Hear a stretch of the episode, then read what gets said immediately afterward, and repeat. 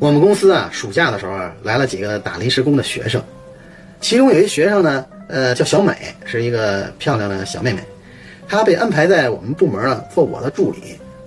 呃，有一天中午吃完饭之后呢，就我就跟小美呢这个聊天我呢当时看到她这个充满青春活力的这个脸呀、我就不禁的感慨啊，我跟她说，想当年呀，哥也和你一样。正当我说着的时候呢，这小美啊突然收到了一条短信，她呢就接着低头呢就回了一个短信。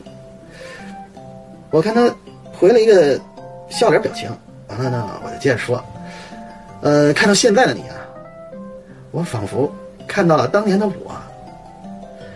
没想到，小美一脸诧异的表情看着我，然后浑身上下这么打量了我一番，边摇头边说。嗯，哥，嗯，看不出来，我一点都看不出来。我当时就懵了，哎，然后特纳闷儿，就问他，小美，什么看不出来啊？